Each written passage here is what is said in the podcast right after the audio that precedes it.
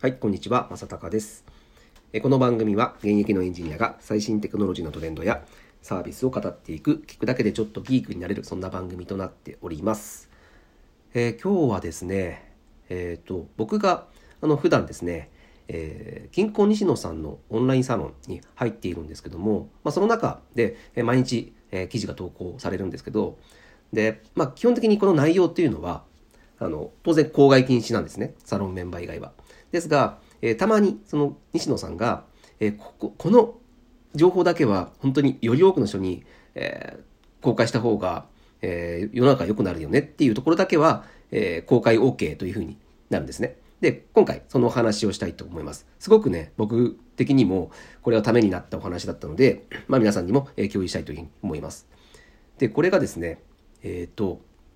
事故と犯罪というお話になります。ちょっとこれだけ聞くとすごく怖いんですけど、えそんな怖い話じゃないです。この完全に、あの単純な仕事のお話になります。あの、仕事をする上で、えっ、と、人がミスを犯すときにですね、え2種類、そのミスの種類があるというふうなお話なんですけど、で、それが、えー本当に単純なシンプルな、えうっかりのミスと、もう一個、えっ、と、サボったことによるミスというのがあると思います。これをなんか人ってすごく簡単に、えーミスとかですね、サボりっていうふうに、えー呼ぶんですけども、えー西野さんは、まあ、これが、えー良くないんじゃないのっていうところで、えーとその代わりに、えーミスを、えー事故と呼びましょう。えーサボりを犯罪と呼びましょうという、えーまあ、提言なんですけども、まあ、これがどういった、えー内容かと言いますと、えっ、と、まあ、西野さん自身はですね、え非常にもう仕事に、え命を捧げている人なので、まあ、え一見その仕事にすごく厳しく見えるとか、まあ、厳しい人なんですけど、えっ、と、西野さんの中ではその若手のメンバーっていうのも育てるというのが意義のあることだということで、どんどん若手を育てたいと。ただ、当然若手、若いメンバー、経験が浅いメンバーなので、まあミスは当然する。というか、まあ人ってある限り何かうっかりのミスって、まあ誰でもあると。これはもう防ぎようにないミスですね。なんで、防ぎようにないミスというのを、えー事故と。事故って、えっ、と、ね、もらい事故とかって、あの、あるじゃないですか。で、事故というのは、もうどんなに努力をしても、えー自分が努力をして準備をしたとしても起こってしまうものなので、まあ、こういった本当シンプルなうっかりミスはもう事故ということで、えーいいと、うん。これはもう仕方がないこと。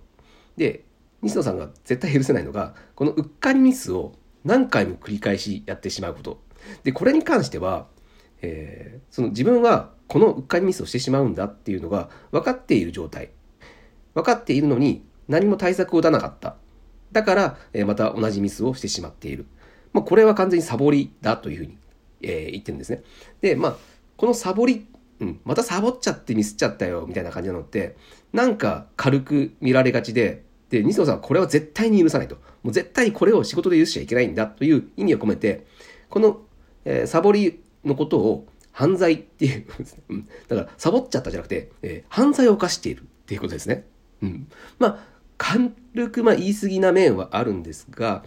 えーまあ、仕事に本当にマジでやっている西野さんにとっては、もう犯罪を犯されているという、まあ同じぐらいのレベルのインパクトがあるんだぞということを、まあ強く言ってると。で、まあこれは、まああの仕事をする上で多分、えーまあ自分も耳が痛い話かと思いますが、僕も自身もですね。ですが、まあ確かにこれって、うん、みんなで仕事をしていこうとなった時に、このサボったことによるミスをあまりにも許容してしまっているんじゃないかって、これは僕も、前々から思っていたんですね。うん。まあでもあいつはサボり癖があるからな、みたいな。まあそ、まあでもそれで許してしまったらダメだと。うん。なので、うんもうこれからは、えーまあ自分の組織で働いていく中で、えーまあミスは2種類あると。うん。えー事故は許す。うん。事故は許すけど、犯罪はもう許さないと。犯罪はもう取り締まると。あの、西野さんの場合は、もうこの犯罪をしてしまうと、えーもうそのプロジェクトは速攻で外されて、もう二度とチャンスが回ってこないっていう、えーことを、まあ、あの、おっしゃってたんですけど、まあ、そのぐらい犯罪に関しては、えー厳しく取り締まらないと、えー、本当にいい仕事はできないんだぞという、えー、まあ、西野さんのお話だと思います。もう、うんとね、まあ、西野さんのこの、あの、エンタメ研究所っていう、まあ、オンラインサロンなんですけど、もう本当にね、こういう分かりやすいお話がですね、もう毎日毎日、毎日なんですよ。まあ、すごいのが。もう毎日、えー、このレベルの、うん、気づきというか、えー、まあ、普段、まあ、なこれ何万人もこのサロンサロンメンバーがいるので、何万人にとってその有益な情報じゃないと、ね、あの、みんな納得いかないので、